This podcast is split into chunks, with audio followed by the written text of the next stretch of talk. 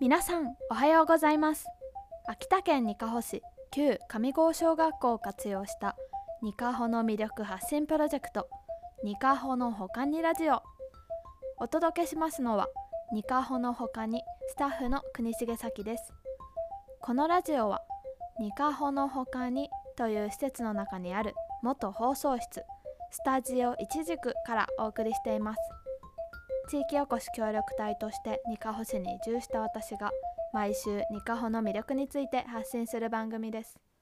ということで今日私がにかほの他にお住まいの方にご紹介したいのは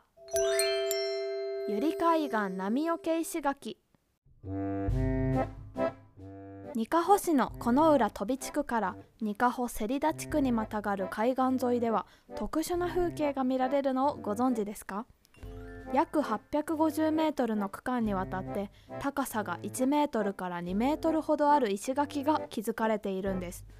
これは百合海岸波よけ石垣と呼ばれる史跡で未来に残したい漁業漁村の歴史文化財産100選にも秋田県で唯一選ばれています。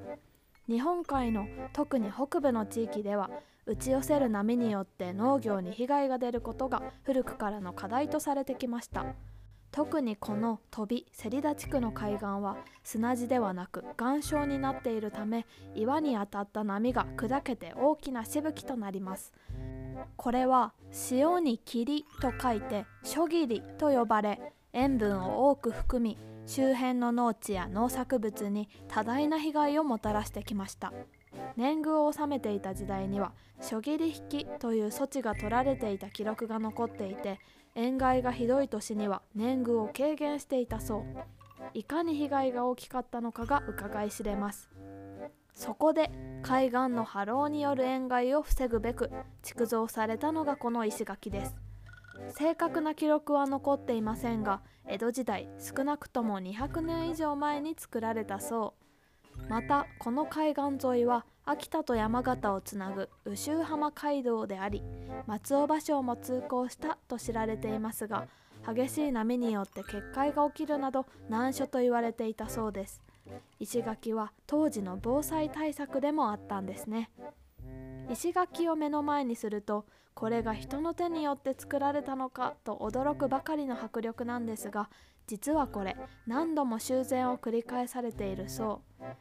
高潮によって壊れては何度も積み上げてきた中で水抜きを配置したり石の積み方にも試行錯誤が重ねられてきました。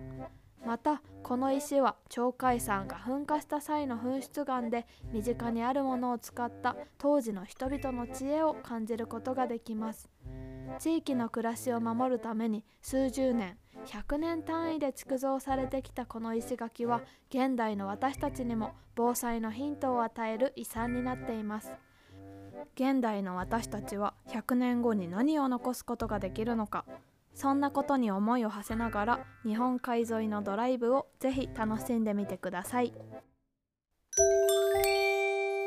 ということで今週ニカホの他に向けてお届けしたのはゆり海岸波よけ石垣でした。来週もお楽しみに